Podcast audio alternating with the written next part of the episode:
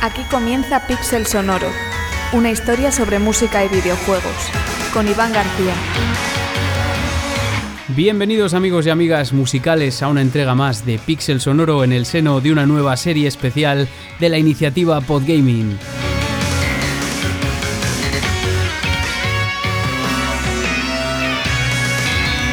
Vaya recibimiento que tengo hoy con palmas, eh, con aplausos y de todo, ¿no? Bueno, esta serie especial de la iniciativa Podgaming que está consagrada a Pokémon, sí, a Pokémon esta vez, porque estos días estamos de novedades, como todos sabréis, y empezamos con esta intro de la última entrega seriada de la franquicia Pokémon Espada y Escudo, cuya música corrió a cargo de Minako Adachi y Go Ichinose, pero que lleva ese sonido Pokémon que caracteriza algunas de las piezas de la serie, y de eso también vamos a hablar hoy, como no podría ser de otro modo.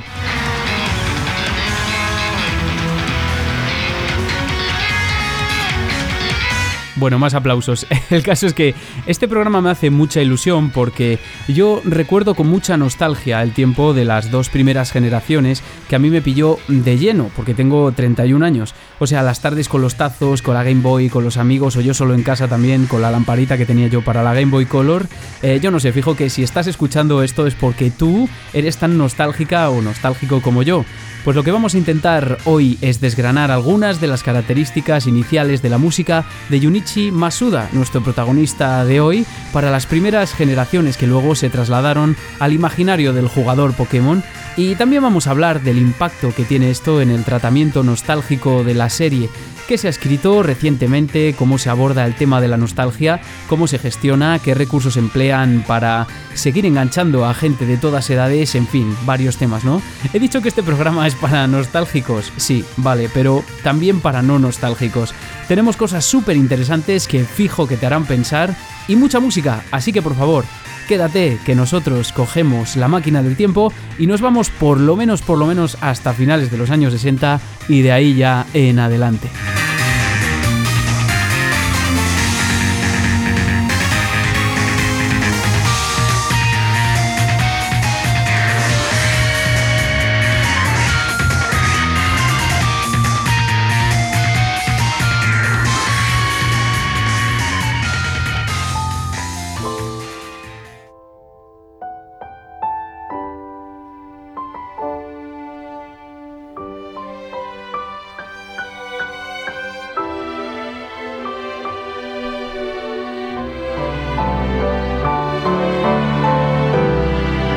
Amigos y amigas, hoy comenzamos nuestro viaje, como no podía ser de otro modo, en Pueblo Paleta.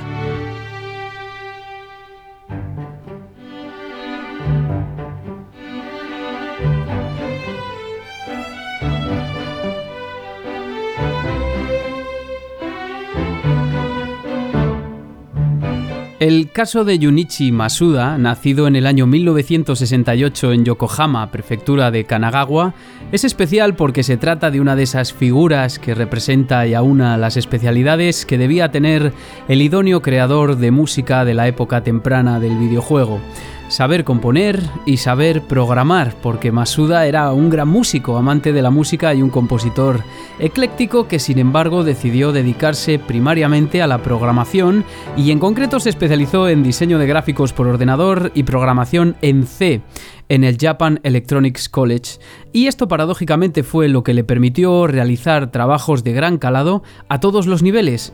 Aquí estamos para tratar el apartado musical que como ya sabéis tuvo una gran influencia en la generación que vivió la explosión de Pokémon.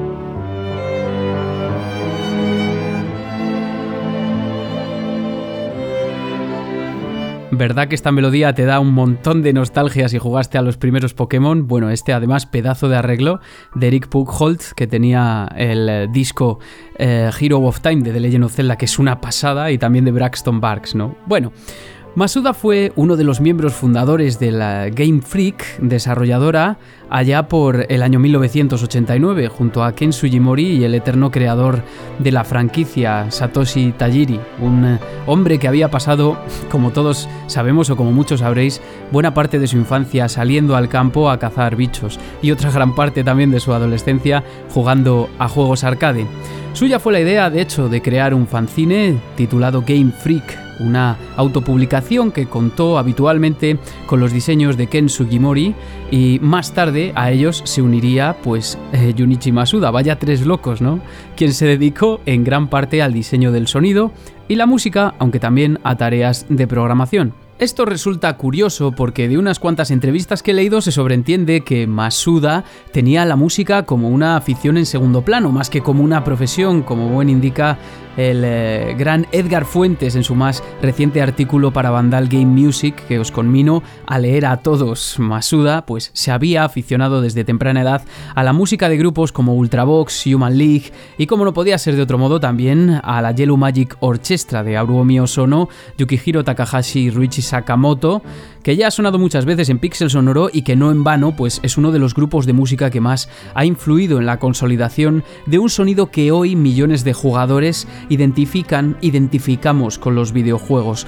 Esto le condujo a intentar imitar los peculiares sintetizadores que se escuchan en los temas de la Yellow Major Orchestra, ya digo, de un grandísimo impacto durante su primera época que va desde 1977 hasta el año 84 aproximadamente.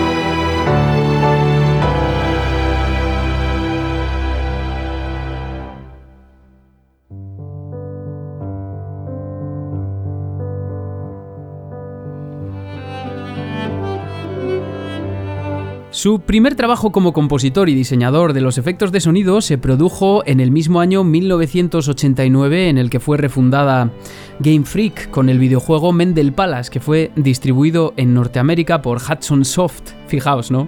Un juego de una temática un poco extraña, que ves como de descubrir paneles, si os soy sincero es un poco extraña, ¿no? Con un protagonista con gorra cuyo sprite se parece bastante al de Pokémon, dicho sea de paso. Pues después de esto, ya en la nueva década, desempeña como compositor y diseñador de sonido también en el juego Yoshi de 1991, la primera colaboración oficial de Game Freak con Nintendo, la cual se repetiría con el videojuego Mario Wario de 1993 un videojuego también con un planteamiento original cuanto menos.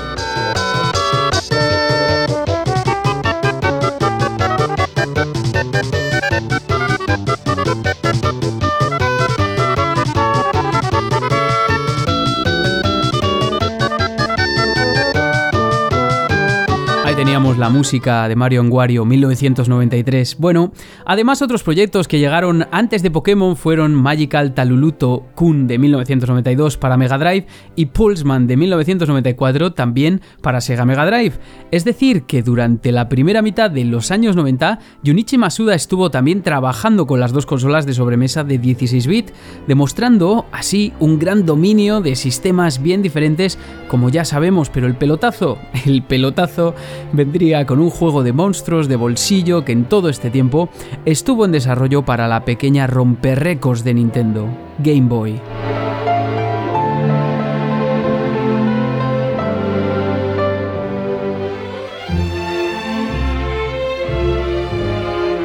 Y es que la idea de lo que iba a ser Pokémon se venía gestando ya desde el mismo año 1989 en el que Game Freak lanzó Mendel Palace o también llamado Quinty. Satoshi Tajiri veía el tema de la interconexión de consolas con el cable Link como una oportunidad de crear un producto que requiriese de la colaboración entre usuarios y esto es lo que le llamó la atención de la pequeña portátil de Nintendo. Bueno, pequeña por decir algo, sobre todo del primer modelo. Por otra parte, como señala Pedro Silva en el libro Hazte con todos el fenómeno Pokémon, ese mismo año salía a la venta de Final Fantasy Legend que ponía un RPG en la portátil de Nintendo con gran éxito. Y tras esto se empezó a gestar la idea del juego de rol como eh, con un niño capturando monstruos o criaturas con las que se relacionaría, entablaría amistad y que le ayudarían a ir progresando. Y cuando digo que se empezó a gestar es con todas las de la ley porque tardó seis años en materializarse esa conceptualización principal debido a multitud de factores que incluyen desde retrasos en el comienzo del desarrollo hasta problemas de copyright otros desarrollos del estudio, en fin, unas cuantas cosas, ¿no? Así, las ediciones originales japonesas, Pokémon Rojo y Verde, no verían la luz hasta el 27 de febrero del año 1996, tardísimo, en una consola con un hardware obsoleto, como indica también Pedro Silva. Pero en lo que se refiere al audio tampoco podemos decir nada diferente, ¿no? Bueno, eso ya lo digo yo. Y como sabéis finalmente, pues ¿qué sucedió? Que lo petaron. Game Freak, Nintendo, Creators Inc., que eran los productores, lo petaron terriblemente como seguramente nadie más lo ha vuelto a petar. Así dicho en términos mundanos. Con estas entregas se fijó la estética y las bases jugables de toda la franquicia principal y se introdujeron los Pokémon que a día de hoy siguen copando un nivel de popularidad exacerbado entre los jugadores. Y claro, también se introdujeron los primeros temas de la saga, lo que también definiría el sonido Pokémon y por eso hacemos el episodio de Pixel Sonoro de hoy. ¿Tendrá algo que ver el sonido en todo esto? Y en ese caso, ¿cuáles son sus principales características?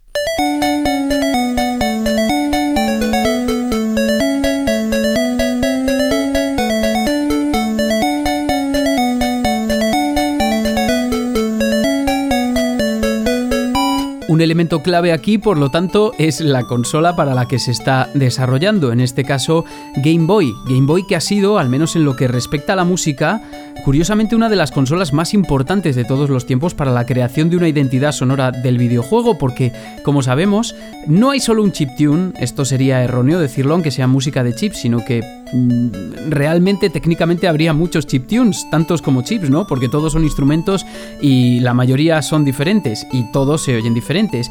Y el de Game Boy, el chip de Game Boy, contribuyó bastante a la difusión de la música chiptune hacia la música popular. Y Pokémon fue también uno de los juegos culpables por su gran impacto a nivel social.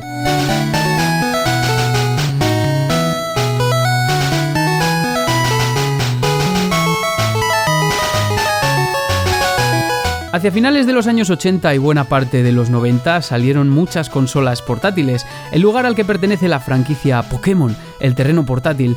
Muchas salieron en eh, este periodo de tiempo, pues Atari Lynx, TurboGrafx Express, Sega Game Gear o Neo Geo Pocket son algunos ejemplos, pero Game Boy, cuya primera versión fue lanzada en 1989, consiguió hacerse de largo con el trono de las portátiles a lo largo de sus 12 años de vida a lo largo de los cuales también recibió dos grandes revisiones, Pocket y Color. Desde luego, con el lanzamiento de Game Boy Color en 1998 se mejoraron muchas cosas, pero si os estoy hablando de Game Boy aquí, como el total, es porque me interesa, puesto que todos los modelos incorporaron el mismo chip de sonido. Y veréis es que, como dice Karen Collins en ese manual de referencia, aunque algo viejito ya que es Game Sound, la portátil de Nintendo sonaba diferente, así entre comillas, sonaba diferente. Esto es porque el chip de sonido de Game Boy se componía de un sistema de 3 más 1 canales, tres canales de audio de los cuales los dos primeros pues eran de onda cuadrada, de pulso y el tercero de onda variable. Esto es lo que le daba el sonido característico, onda variable o wavetable también llamada con 32 samples programables de 4 bits de resolución. El cuarto canal sería pues un generador de ruido para realizar sonidos percusivos y otros efectos como ha sido usual en muchas consolas. Y ya está, eso es todo, ya sabéis, el resto de la magia le corresponde al compositor y programador o programador que escriba el código para el chip. Quizá parte de ello es que tuve que aproximarme a los ruidos de Pokémon, el sonido y la música desde la programación.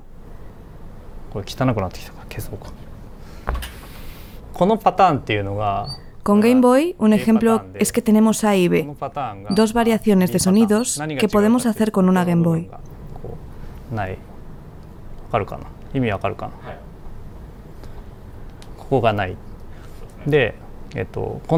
La única diferencia aquí son las dos formas de onda diferentes y la duración del sonido. Solo tenemos unos cuantos sonidos diferentes que podemos usar en una Game Boy pero a través de la programación y trabajando con los sonidos y el orden y la frecuencia a la que se reproducen, somos capaces de crear diferentes rugidos para los Pokémon.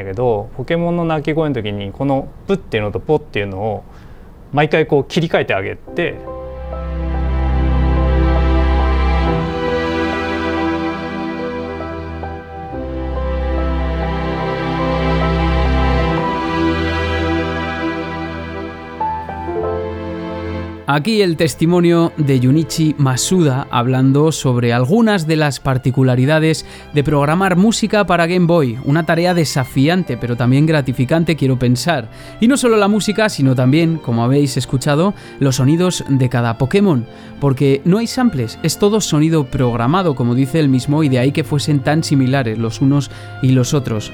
Pero mira que nosotros además los jugadores también le echamos imaginación, ¿eh? Para mí eran todos diferentes, si no lo piensas de hecho es que son todos diferentes y es que bueno, si me conocéis un poco, ya sabéis que al hablar de composición para chips antiguos, yo prefiero pensar en que muchos compositores y programadores veían oportunidades en lugar de limitaciones, aunque debido a la carrera que ya ostentaba Masuda por aquellos años, pues es fácil pensar que las sintió como limitaciones, pero lo solventó bien porque si algo era y es Masuda, aparte de un programador y un músico talentoso, es un melómano redomado que venía influido por multitud de estilos musicales, no solo los que hemos mencionado al principio, también la música clásica y el tecno europeo, sorprendentemente, y esto pues se ve representado en las primeras generaciones de Pokémon y también en las últimas. Como solo contaba con cuatro canales de sonido y uno era de ruido, lo que hizo fue apoyarse en las técnicas compositivas del barroco, como el contrapunto, y también del clasicismo, como la utilización del bajo alberti o eh, los acordes arpegiados en general, para poder exprimir al máximo las posibilidades de la consola.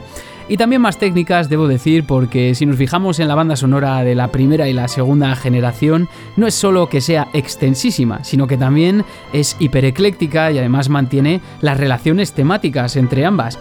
O sea, que si la primera es grande, sobre todo para la plataforma en la que salió, la segunda es el doble. Por eso incorporó la ayuda de Goichi Noose para Oro y Plata, que vino para mantener la estética y también aportar su propio estilo, lo cual se nota sobre todo en las rearmonizaciones de algunos de los temas de canto. Una auténtica obra de ingeniería y esto se percibe bien, por ejemplo, cuando le comparan algunos de los temas de las plataformas de canto, las de la primera generación, con el canto de oro y plata. Y esto sin contar también tracks con la sonoridad asística o directamente raras avis como Pueblo la Banda, cómo no. De todo un poco y todo fascinante. Ok, y dicho esto, yo creo que ya va siendo hora de empezar nuestra aventura musical. Así que nada, coged unas cuantas Pokéball porque las vais a necesitar.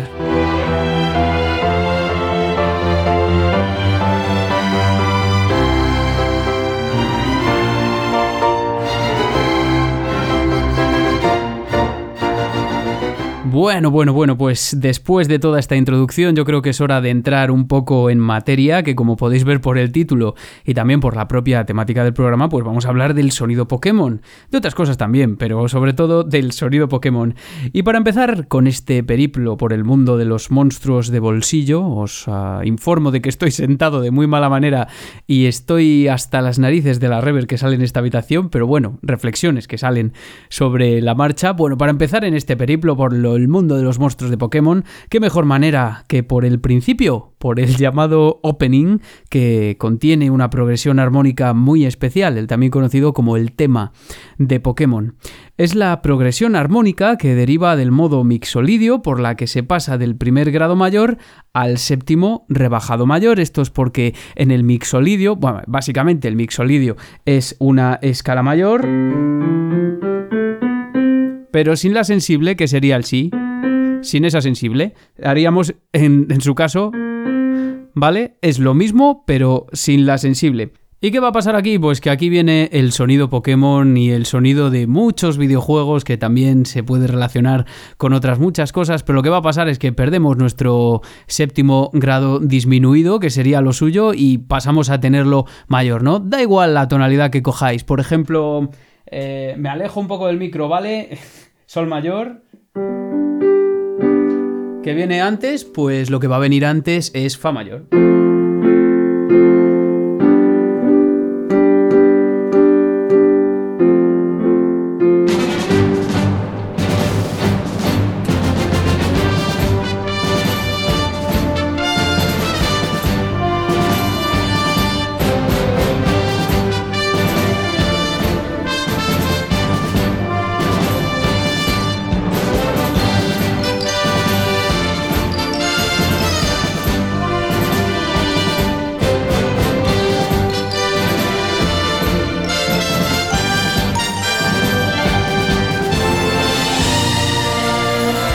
Querido oyente, querida oyente, estás escuchando la versión de Video Games Live de uno de los medley de Pokémon que curiosamente empieza con este tema que estaba comentando yo ahora, ¿no? Momento piano, otra vez, hacía mucho que no lo sacaba de esta forma. Y es que yo lo grabaría directamente por la mesa, pero se me ha olvidado, en casa en otra casa, quiero decir.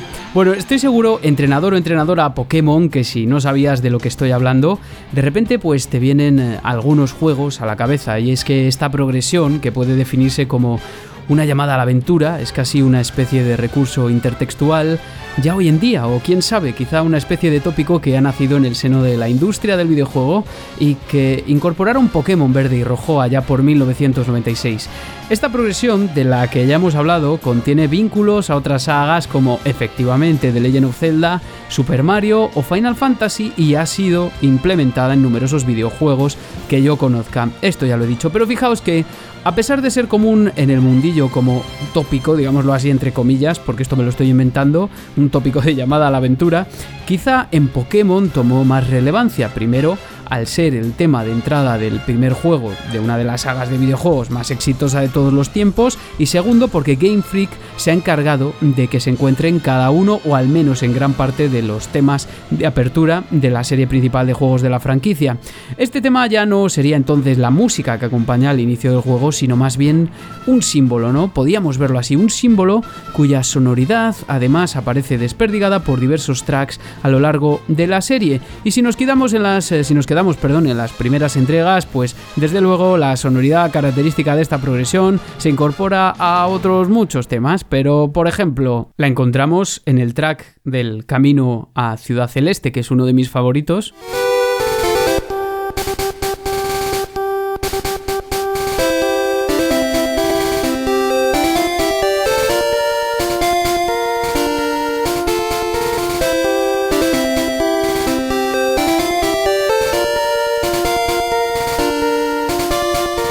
O también en ese famosísimo tema que es el gimnasio Pokémon.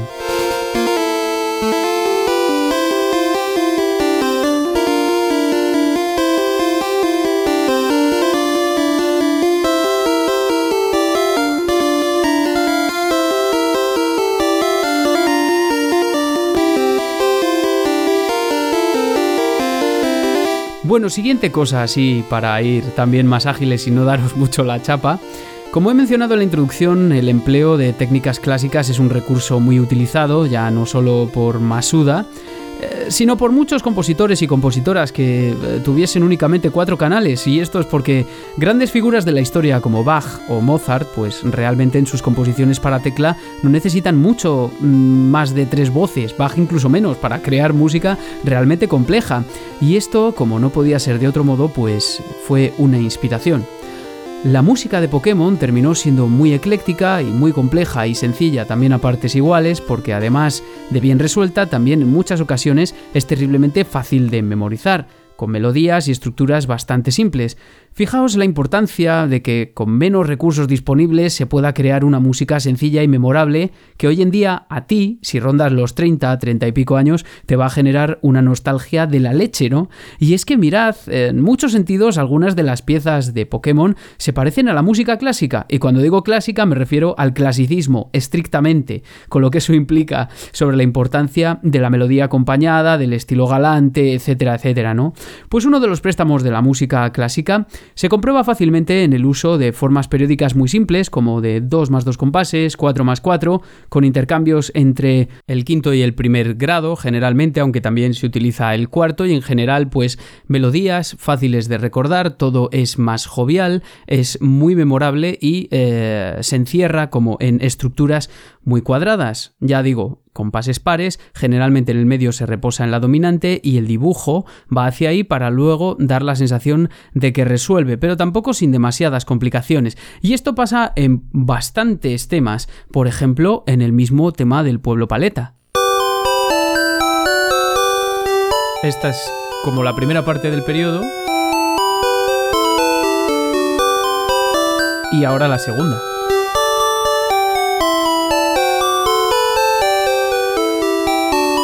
También lo encontramos en el tema de Ciudad Plateada.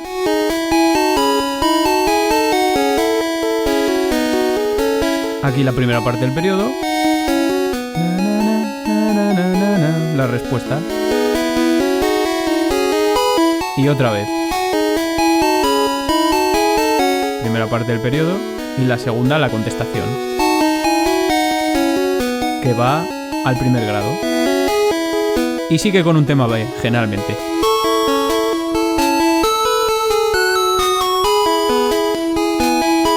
Bueno, otro ejemplo en Ciudad Carmín.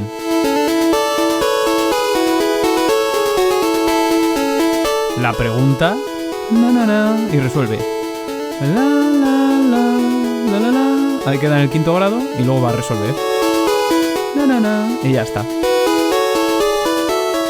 Ya vemos que es común este tipo de sonoridad, mucho más jovial, como he dicho, más memorable y quizá más infantil, Mm, tal vez por el público a la que va dirigida, quién sabe, pues es más común en los lugares del juego en los que nos sentimos a salvo, pero ya os digo, nada extraño. Por ejemplo, lo podemos ver en el primer movimiento de la sonata KV 279 de Mozart.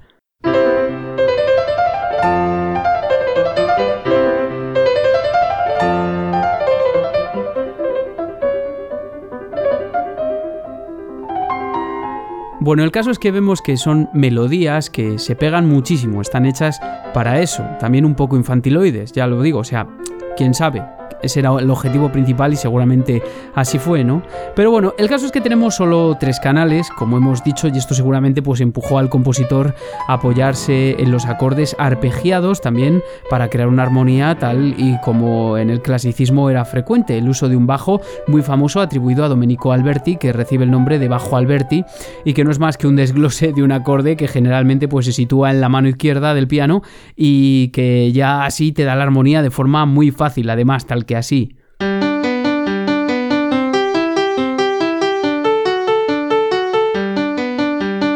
Este bajo Alberti pues lo encontramos entre otros cientos de composiciones en la sonata para piano K545 de Mozart, por ejemplo, conocida como la sonata fácil, que es algo que conocéis todos. Fijaos en la mano izquierda, en el dibujo del bajo.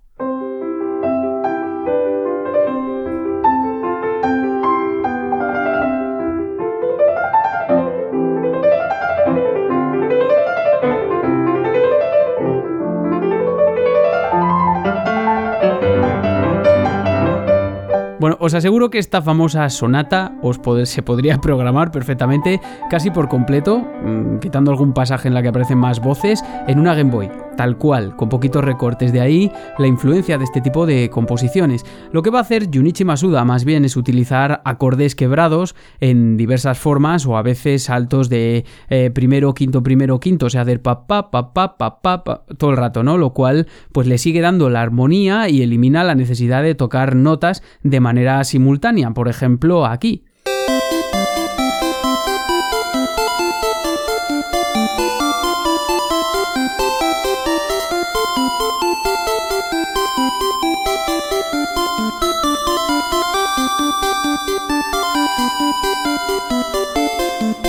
Ay, aquí teníamos el famoso tema de la bicicleta que utiliza ese bajo como pupi pupi pupi pupi pup, que es casi un bajo Alberti tal cual. Ya os digo, en Pokémon se utiliza el mismo principio, el de quebrar acordes, pero no siempre de esa forma tan estricta, ¿no? Pero funciona de la misma forma. Ay, qué nostalgia. Bueno, es que de hecho he encontrado incluso un vídeo en el que dos expertos pues hacen como una especie de concurso o de desafío en el que pues em, tienen que identificar qué es Pokémon y qué es Mozart y en alguna hasta se equivocan. En definitiva, bueno, el caso es que tenemos tracks muy atractivos al oído, también pensando en el público al que se dirigía el juego seguramente, y los emplazamientos en los que nos encontrábamos a gusto cuando las escuchamos y fuera de peligro. Esto cambiará con la música de las batallas, a eso vamos más tarde. Bueno, aparte de estas técnicas, como no podía ser de otro modo, encontramos también el contrapunto, que es una técnica que te permite crear dibujos bastante complejos y fijar la armonía con unas pocas voces. De hecho, crear armonía compleja se puede con dos voces. Para esto, pues uno de sus principales referentes fue Johann Sebastian Bach, como no podía ser de otro modo, porque es eh, uno de los mayores, de los compositores más importantes de la historia y que creó escuela alrededor de técnicas como esta, aunque su obra es muchísimo más ecléctica y más extensa.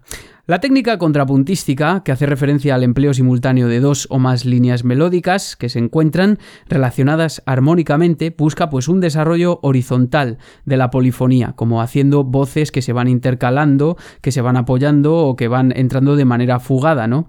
En lugar de una armonía vertical, que es lo que sería pues tocar todas las notas a la vez para darnos una armonía, que eso es lo que no puede hacer precisamente Game Boy, porque tenemos solo tres voces y chao chao, adiós, ¿no? Bueno, Así se desarrollan piezas tan guays como este track de Pokémon de la primera generación que se llama Codename Saint Anne.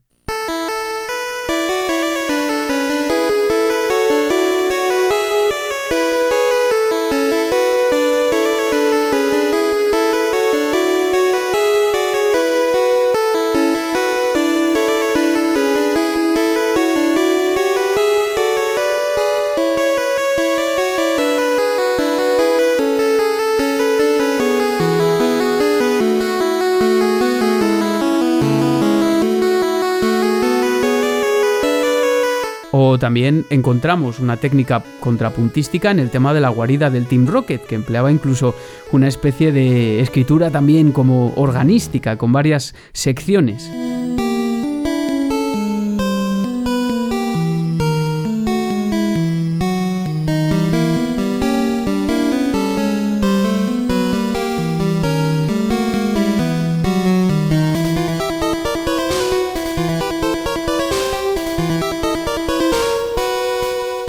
Es muy más compleja, me gusta, me gusta, me recuerda un poquitillo, incluso ahí un, poco a Castlevania, ¿no?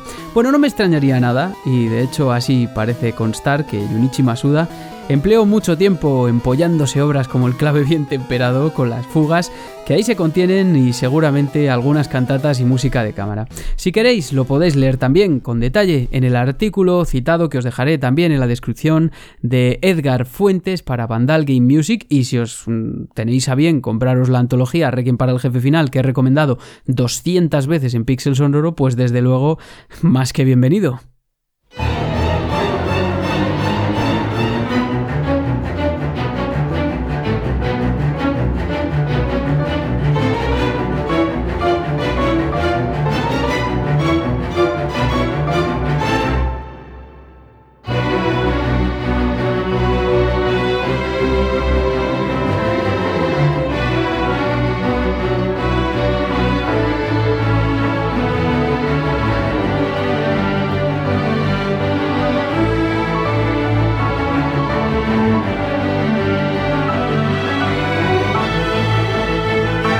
Ay madre, que estamos de alerta en Pixel Sonoro. Cuando suena esto, desde luego, incluso cuando suena tan tan bien como este arreglo de Eric Buchholz, que llevamos escuchando parte de ese disco todo, todo el programa, pues en fin. Bueno, en cierto modo algo similar sucede con las llamadas a la batalla que han marcado profundamente el devenir de la franquicia y que son temas hipernostálgicos también, a pesar de su sonoridad.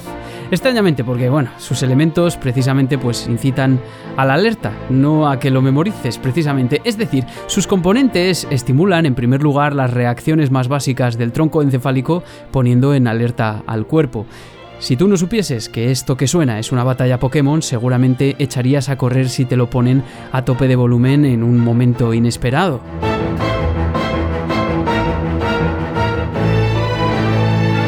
Pero mola, mola la música de batalla, es de, lo que más se nos ha quedado en la cabeza, sobre todo por sus inicios, por esos dos primeros compases de todos los temas de batalla, y he de decir que son composiciones sorprendentes, con un desarrollo complejo y un sistema sencillo de composición, o sea, totalmente contrario. Ahora lo explico, bueno.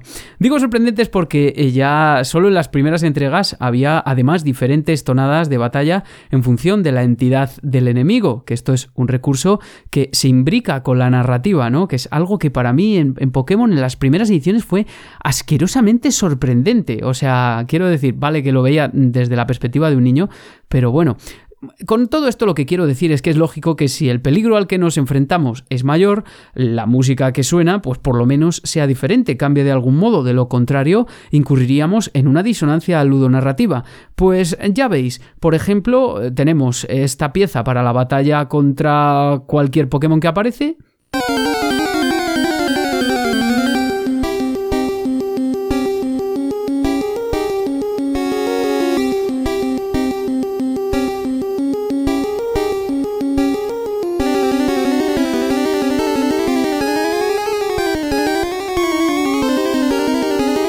la batalla contra un entrenador Pokémon.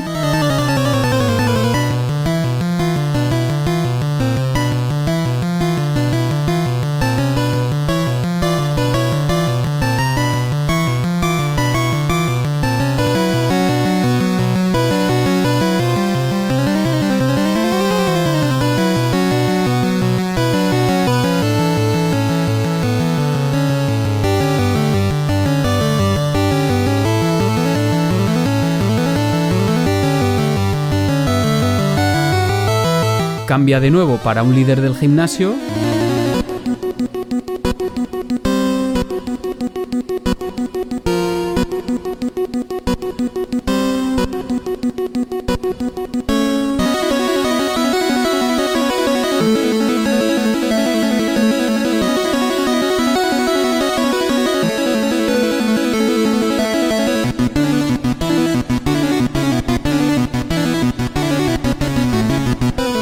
cambia de nuevo si vamos a pelear contra el líder del alto mando.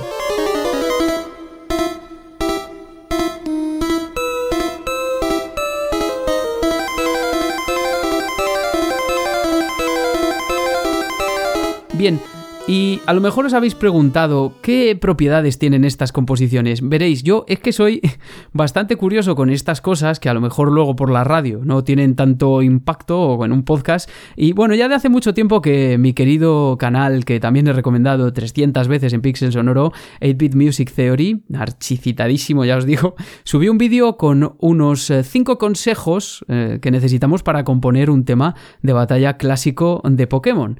El vídeo os lo pondré también en la descripción para los músicos más curiosos o para todo el mundo, no os lo perdáis por favor. Y según el canal, pues algunos de estos consejos son los siguientes.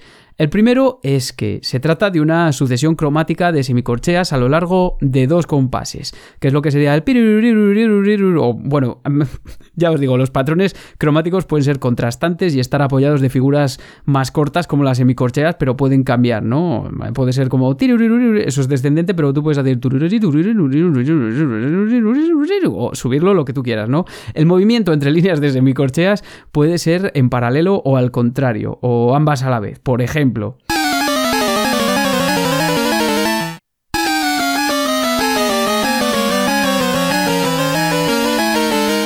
Y también es posible crear diferentes registros con solo tres líneas melódicas. Por ejemplo, eh, poniendo notas en eh, un registro muy alto, pero que a su vez van pasando a otras de registro muy bajo, como hacer pipu, pipu, pipu, así todo el rato. O sea, eso un chip lo puede hacer perfectamente, que es lo que le, lo que le diferencia de la performance humana. Por ejemplo,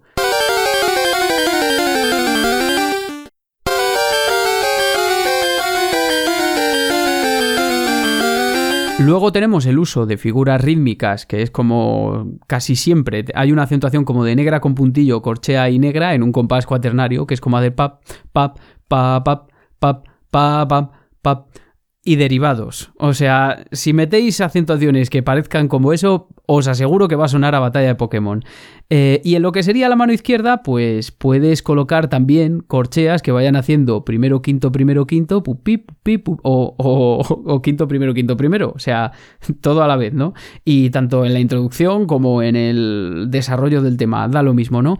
Y luego tenemos también el empleo del modo frigio. Y por eso es que ah, debe ser que a los japoneses el modo frigio, que sería nuestro es como, vale, así simplificado, es uno de los modos antiguos, pero es del que viene la cadencia andaluza, así ya os digo, simplificando mucho, pues resulta que esto le suena como exótico y además le suena como a peligro y cosas así, ¿no? Entonces, si lo empleas o algunos giros que recuerden, ya lo tienes hecho. Y lo que he hecho yo es aplicarlos para crear mi propia entradilla del tema de batalla de Pokémon, que además os la he puesto como en un órgano así súper chulo, que suena como esto.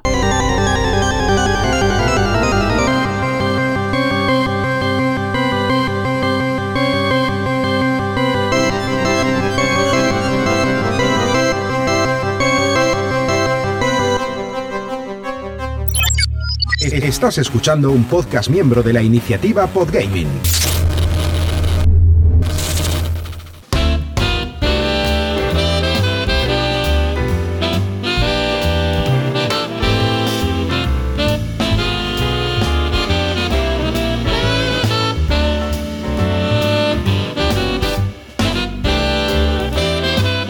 Vale, vale, Iván, ya lo pillo. Nos dejamos de la música clásica y de todos estos rollos raros y ya nos ponemos con algo mucho más placentero. Esto es una versión medley de temas de Pokémon de un artista que se llama Insane in the Rain, que os recomiendo a todos, por cierto, está en Spotify perfectamente accesible.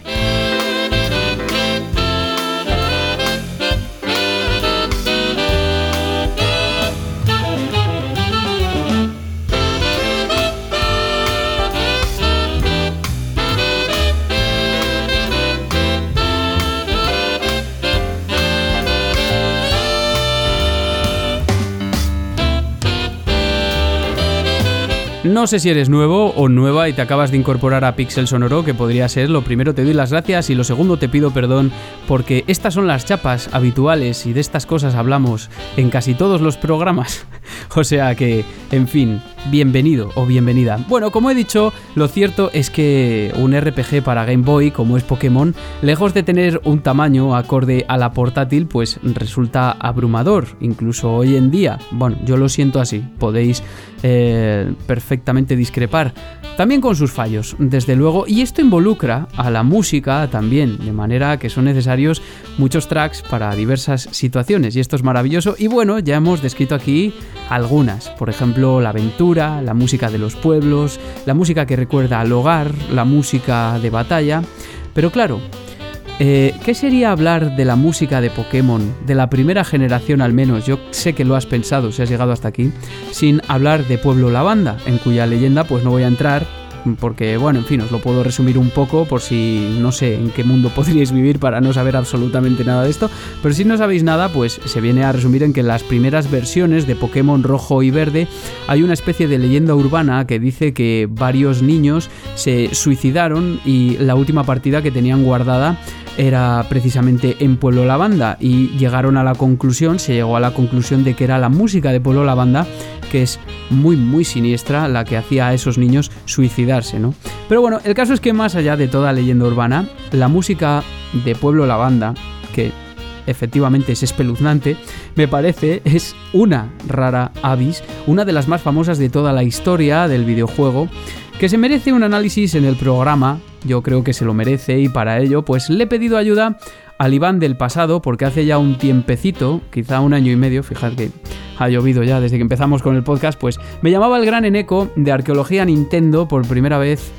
Ya han sido también otras tantas colaboraciones, es que es increíble cómo pasa el tiempo. Bueno, me llamaba Eneco por primera vez para enviar un audio a Arqueología Nintendo en el que hablase precisamente de la música de Pueblo Lavanda, analizando el fenómeno e intentando alcanzar algunas conclusiones también a tenor de las supuestas versiones reales que circulan por internet y que son todavía más dañinas que Pueblo Lavanda, que ya os avanzo que no mata a nadie, pero sí que te levanta un buen dolor de cabeza. Y el caso es que el Iván del pasado ha venido al presente para facilitarme el trabajo y hablaros de la música de Pueblo La Banda. Así sonaba Iván del pasado.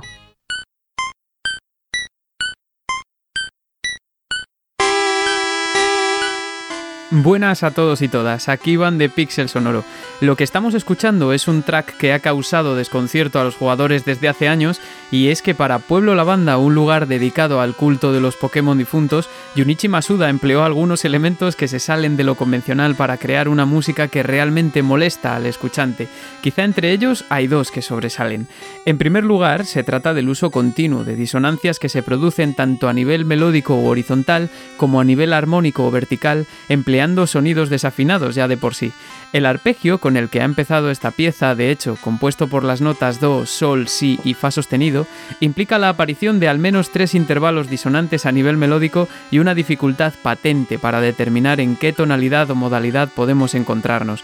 Esta sensación de desconcierto se agudiza cuando entran las demás voces, puesto que comienzan a crear disonancias a nivel armónico que se producen en momentos concretos de la pieza, sobre todo en puntos en los que podríamos esperar reposo.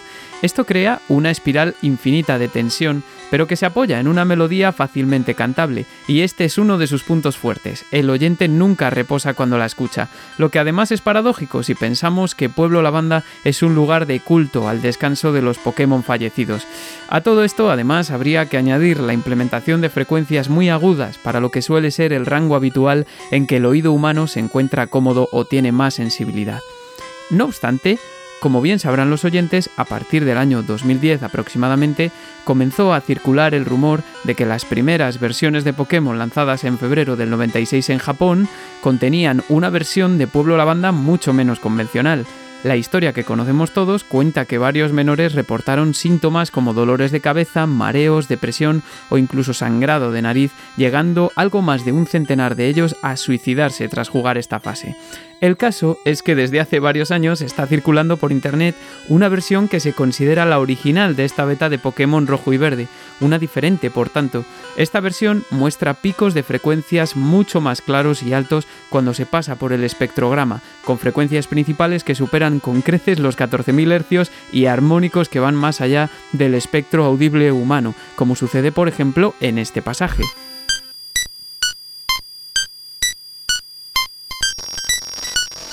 Mucho se ha hablado sobre experimentos con sonidos binaurales contenidos en este track y de frecuencias a las que los niños son mucho más sensibles que los adultos, desde luego, habría parte de verdad en esto, puesto que el rango auditivo humano se encuentra limitado a 20.000 hercios aproximadamente y una persona que se encuentre entre los 30 y los 50 años podría tener dificultades para escuchar frecuencias de más de 14.000 hercios, según los casos. Aun con todo, recomiendo siempre tomar estas supuestas versiones originales con muchísima cautela porque es muy fácil preparar el audio para que suene muy molesto introduciendo frecuencias manifiestamente altas.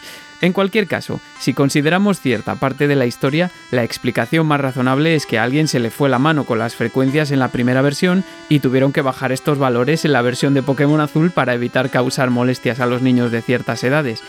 Todo ello sin desmerecer el hecho de que Pueblo Lavanda continúe siendo una pieza experimental y desconcertante a todos niveles y que contrasta fuertemente con el resto del soundtrack por varios motivos tan fascinantes como la propia leyenda en sí misma.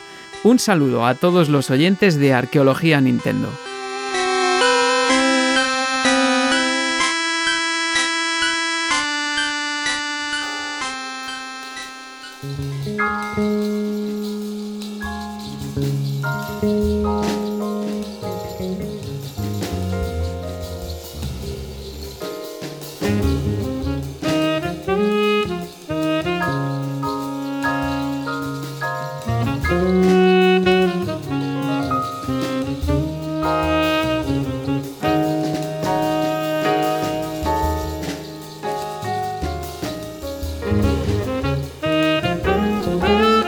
Querido oyente, querida oyente, espero que no hayas pasado mucho miedo. Sigues en Pixel Sonoro y volvemos otra vez a la tranquilidad con una versión jazzística de Pueblo Azalea, también del mismo artista que reseñamos antes, Insane in the Rain Music.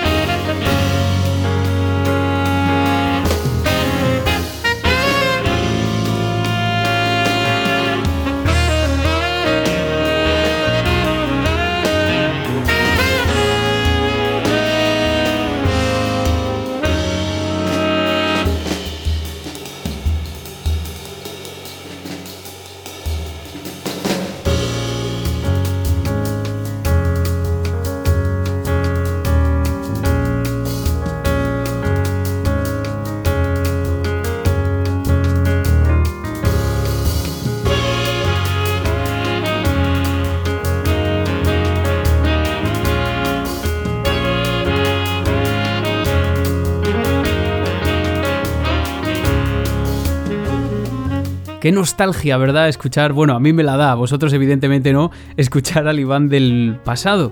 Eh, nostalgia, ¿no? Es de lo que vamos a hablar a continuación. Fijaos, por ejemplo, que he citado varias veces el último artículo que ha lanzado mi amigo Edgar Fuentes en Vandal Game Music y hay una frase textual que dice él allí que dice, "De esto es lo que de lo que venimos a hablar, el ingrediente que de verdad guarda la nostalgia y los recuerdos." Melodías que transportan a otra época de ondas cuadradas al inicio de la aventura en Pueblo Paleta, ¿no? Fijaos qué frase tan bonita y qué frase tan cierta porque tenemos la certeza, nunca mejor dicho, valga la redundancia, de que la música es uno de los mejores vehículos para poder revisitar el pasado, aunque sea desde nuestro propio pensamiento. Y este verano, fijaos qué interesante, se ha publicado un libro eh, titulado Nostalgia and Video Game Music, a Primer of Case Studies, Theories and Analysis for the Player Academic que a mí me interesa muchísimo porque es desde la perspectiva musicológica. Y hay un eh, capítulo mm, que se llama My Childhood is in Your Hands, Video Game Concerts as Commodified and Tangible Nostalgic Experiences, en el que Elizabeth Hunt, perdonad por mi... Eh, perdonad por mi pronunciación, pero es que yo pronuncio siempre así de mal cuando hablo medio español, medio inglés, porque pronunciarlo muy bien es que me parece también como un poco impostado y me siento nervioso. Bueno, en el que Elizabeth Hunt, eh, ya os digo, este año 2022, dice que el sentimiento de nostalgia que es intangible por sí mismo se hace físico e interactivo mediante los videojuegos. Mirad qué interesante. Dice también la autora que la tangibilidad del videojuego presenta la posibilidad de regresar, en cierto sentido, cuando accedemos a él. Seguro que os ha pasado muchísimas veces esto y que de hecho seguís jugando videojuegos muchas veces para revisitar vuestro pasado. Y por eso esta corriente tan en boga de traer ediciones remasterizadas, remakes o consolas en formato mini, cuyo principal target de mercado pues somos nosotros, no es descubrir nuevos juegos, sino nosotros, los nostálgicos. Se produce una especie de estetización de la nostalgia con todos eh, estos nuevos productos que a su vez da lugar a una especie de subcultura o cultura de jugadores que consumen estos relanzamientos. Y esto es lo que pasa exactamente con Pokémon. Pero se han cuidado de hacerlo con todas las edades. Ahora hablamos de eso. Pues en todo este contexto comercial, según Svetlana Boim, la música es un acompañante permanente de la nostalgia como un signo memorístico y por eso nos gusta escucharla, verla, interpretada por grupos de versiones, por grandes orquestas, hablar de ella, etcétera, etcétera, porque todos estos eventos nos ofrecen la posibilidad de regresar a nuestra infancia de una forma más o menos tangible, aunque esto es imposible.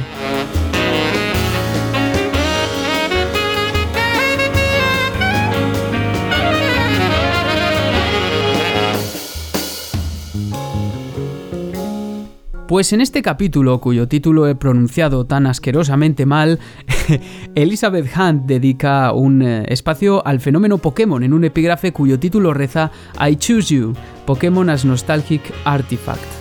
Aquí destaca el impacto de Pokémon en la cultura de finales de los años 90 y principios de los 2000, sobre todo ya que pues tras la salida de los primeros juegos en 1996 el fenómeno fue engordando con lanzamientos exitosos en otras partes del mundo, la serie, el juego de cartas, los cromos, los tazos, que a mí eso me da una nostalgia increíble cuando los veo, pero también en la actualidad, ¿no? Algo que se puede comprobar fácilmente con las cifras de ventas de cada nueva entrega de la saga o de auténticos fenómenos sociales como ha sido, por ejemplo, Pokémon Go. El caso de Pokémon Go es que ya es de lo más extraordinario que hemos vivido y además digamos que era un fenómeno que disfrutaba gente de toda condición y no necesariamente llevada por la nostalgia. Bueno, es que también en cada entrega de la serie sus productores han tenido muy en cuenta las formas de seguir generando todo ese tipo de fenómenos y de hecho Junichi Masuda ha sido en los últimos años el director de múltiples entregas dentro de Game Freak. Eh, bien, pues alucinad que dice la autora, que da, o sea, da un dato brutal, y es que la búsqueda de música de Pokémon aumentó en Spotify un 346% tras la salida de Pokémon Go.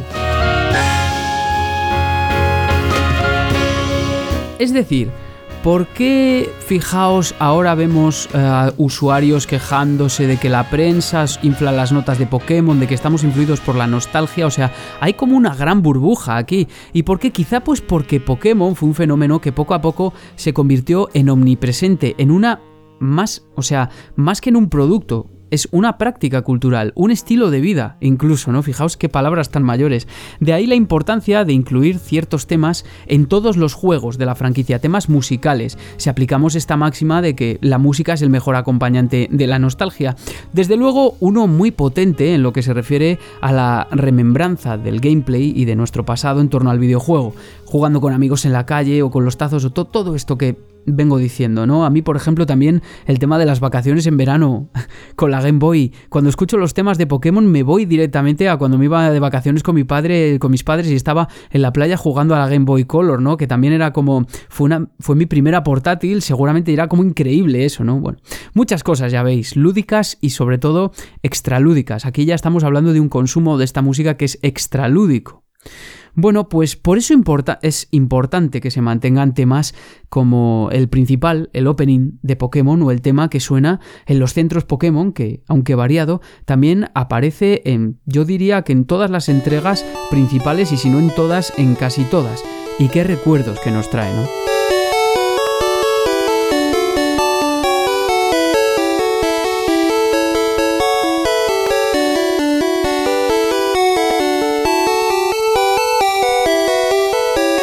Y ahora lo que vamos a hacer es ir revisitando algunos de los temas de Centro Pokémon, empezando por este de rojo y verde, que además tiene algunas de las características que venimos nombrando durante el programa, cosa que me parece súper divertida, ya veréis que nos lo vamos a pasar todos muy bien aquí.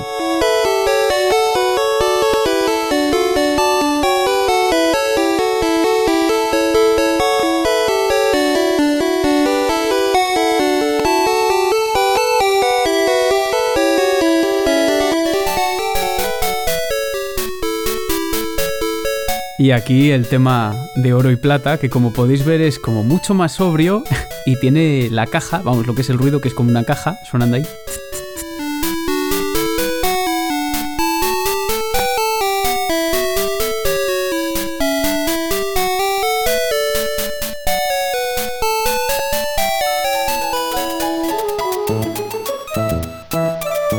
Ese era mucho más minimal y ahora tenemos el de Rubí, Zafiro y Esmeralda de Game Boy Advance. Ya se nota el sonido crunchy de Game Boy Advance. Y un arreglo diferente también, ¿no?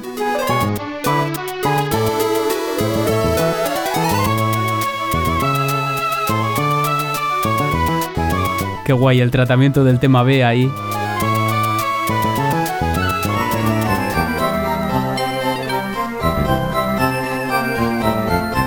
Y ahora el tema de rojo fuego y verde hoja, que si os fijáis, tiene es un arreglo similar al de los, a las, las ediciones originales, pero en sonido Game Boy Advance. O sea, se cuidan mucho de eso.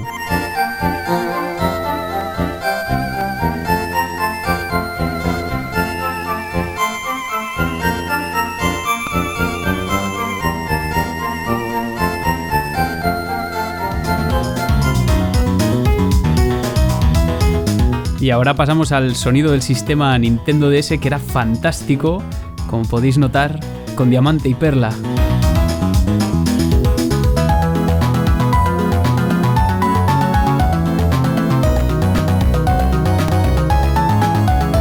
Me alucina el sonido de, Nintendo DS, ya hablaremos de él porque dio mucho de sí. Dio mucho de sí ese sistema. Fijaos qué arreglo tan divertido además, ¿no?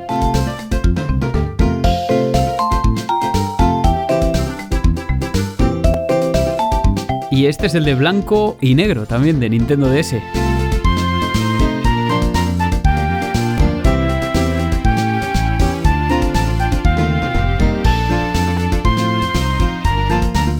Alguno está a punto de echar la lágrima ya.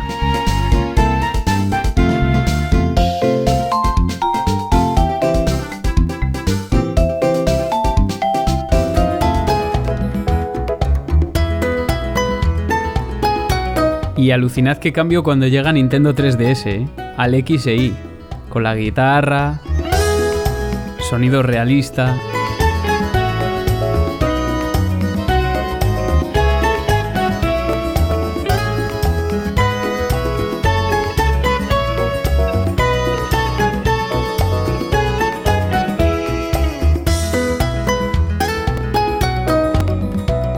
Cada versión que tiene como una pequeña también rearmonización, algún acorde que cambia por ahí también.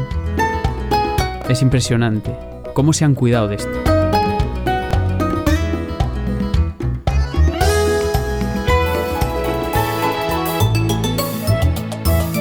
Y aquí, Omega Rubí, que si os fijáis, tiene.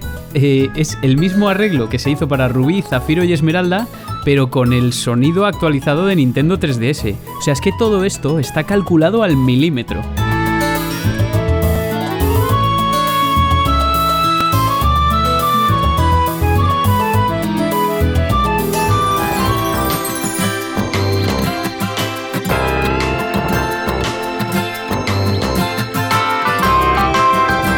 Aquí el arreglo de Pokémon Sol y Luna, que es así como Bluegrass, ¿no?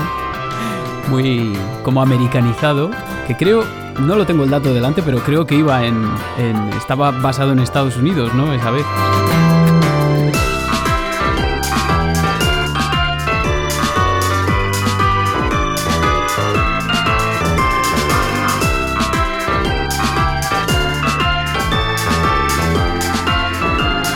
El reggaetoneo ahí.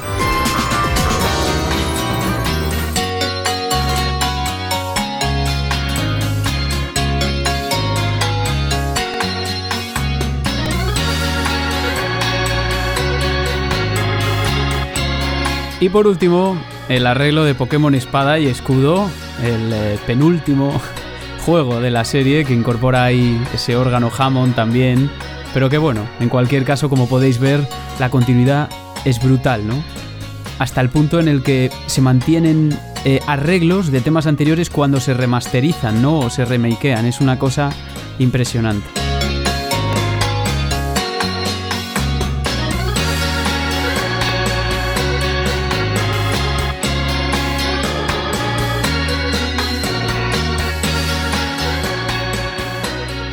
Pero claro, nos falta uno, ¿no? Porque estamos de celebración, porque el pasado viernes 18 de noviembre salió Pokémon Escarlata y Púrpura, más conocido por estos lares como Pokémon Españita, que además tiene una rearmonización, algunos pasajes con una rearmonización chulísima del tema del centro Pokémon. Yo ya tengo mi copia y, joder, qué nostalgia, ¿no? Después de tantos años que yo he vuelto a reengancharme otra vez con, con Espada y Escudo y luego con Arceus, pero desde la mayoría de estas versiones que he puesto ahora, yo las eh, he conocido, vamos, no conocido exactamente, pero he entrado en contacto con ellas haciendo este programa.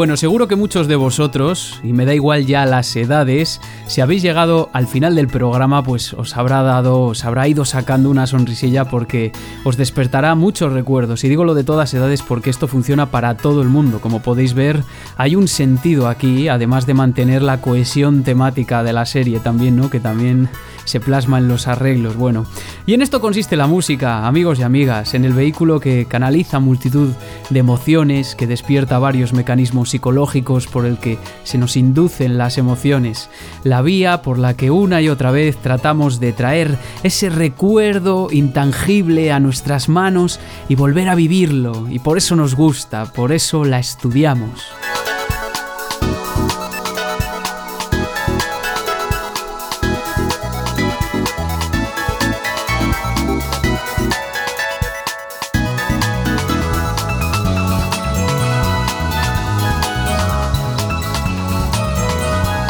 Y ya os digo que además es un tema de suma actualidad. Sin ir más lejos, a mayores de la publicación que he mencionado y que he estado comentando en el apartado anterior, en el penúltimo número de la revista Journal of Sound and Music in Games, otro nostálgico, esta vez académico, esta revista es importante, otro nostálgico llamado James Ellis, ha publicado un artículo titulado On the Trail of Nostalgic Adventure, Identifying and Analyzing the Nostalgic Potential of Video Game Music in the Context of the Pokémon franchise, a cuyo contenido no he tenido acceso todavía y yo quería tenerlo para hacer este programa, pero no he tenido acceso porque la revista es carísima, es importante, pero de momento es carísima incluso con el acceso institucional de la universidad, o sea que bueno, llegará. Pero bueno, que eh, en esta revista lo que hace este autor, James Ellis, es proponer un análisis gestual de algunos temas, incluido este tema del centro Pokémon, y que en cuanto pueda yo voy a leer para futuros programas. Anda que no molaría, ahora que estoy pensando, un programa en el que viniesen algunos invitados a hablar de experiencias nostálgicas que tienen con la música. Ahora que lo pienso sería una idea brutal, ¿verdad? Bueno, si os gusta, ya sabéis, siempre podéis contactar a través de iVoox, de Twitter, mientras nos dejen, que esa es otra, de Instagram o de Facebook. Os escucho amigos y amigas pokemaníacos, pero ahora nos eh, tenemos que ir despidiendo poquito a poco.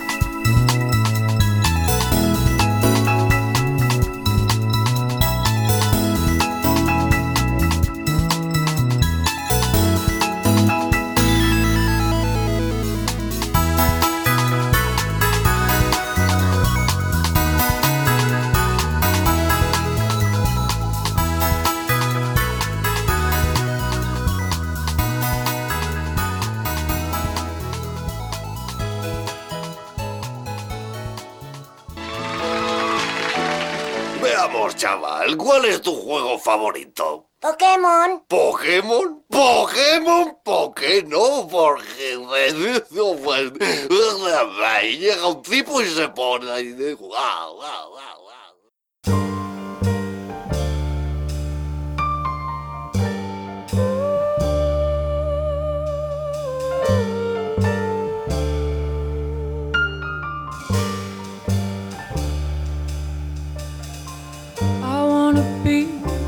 very best, like no one ever was.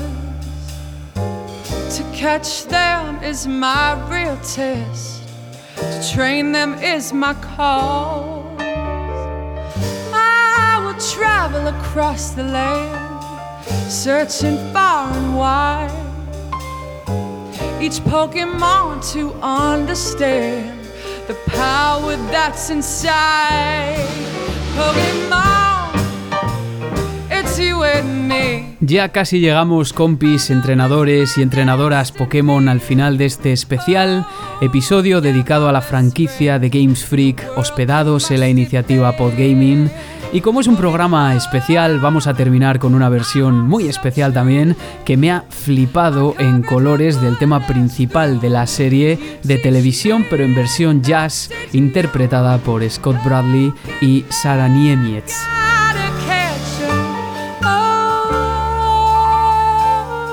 Bueno, qué programa de esos que cuesta montar, la verdad, cargado de referencias, de ejemplos locos, de un poquito de especulación y todo eso que nos gusta aquí en Pixel Sonoro. Episodios así dan un trabajo enorme, pero también son muy muy gratificantes de montar y espero que tú lo hayas disfrutado tanto como yo preparándolo para ti. También espero sinceramente que si antes eras de los que renegaban del fenómeno Pokémon, ahora quizás sigas renegando, pero con otra perspectiva y por mi parte, ya os digo desde aquí que el próximo programa, os aviso que será el último o el penúltimo, aún no lo he decidido, estará cargado de música clásica y con dos invitados mega estrella, ya veréis.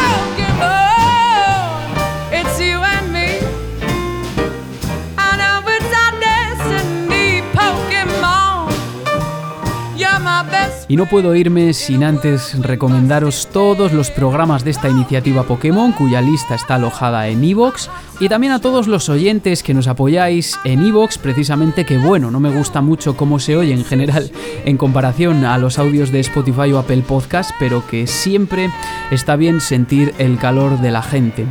A Kabuki Goemon, Alberto Villa, que es un fijo, a Mesías Leproso, a Eneco, por supuesto, que siempre está ahí por ahí, y que, bueno, no os perdáis su programa de la iniciativa que viene cargadísimo de cosas, un Arqueología Nintendo más largo de lo normal, pero tan interesante como siempre. A Forever Jugón, otro fijo, FP Joss, JMT Morales, al gran APA, a los compañeros de Pixel Perfect de modo 7 también, a Fernando Carbó, a Press Start Cook, a Pablo Naop de Megamix Tape, que sabe muchísimo de versiones, seguro que todas estas las conocía. Bueno, Press Star Cook, que el otro día estuvieron también, José estuvo en Sin Pelos en los Beats, eh, un programa en el que también estaré yo, los amigos de Sin Pelos, ya sabéis que siempre los cito mucho aquí. A Gómez64, a Kirby Horno, Rubén Sánchez, a Kira, Salore que no sé quién es Salore, pero Salore es un oyente que lleva desde el principio de los tiempos dando like a los audios de Pixel Sonoro, así que si me estás escuchando, por favor, manifiéstate, contáctame o algo que te quiero dar las, las gracias perdón, personalmente. A Descender, a Javier Raimúndez, Mopa Peluda, Paco Doñas, otro grande, Sergio Brea, también otro grande y así sucesivamente. Muchísimas gracias, de verdad.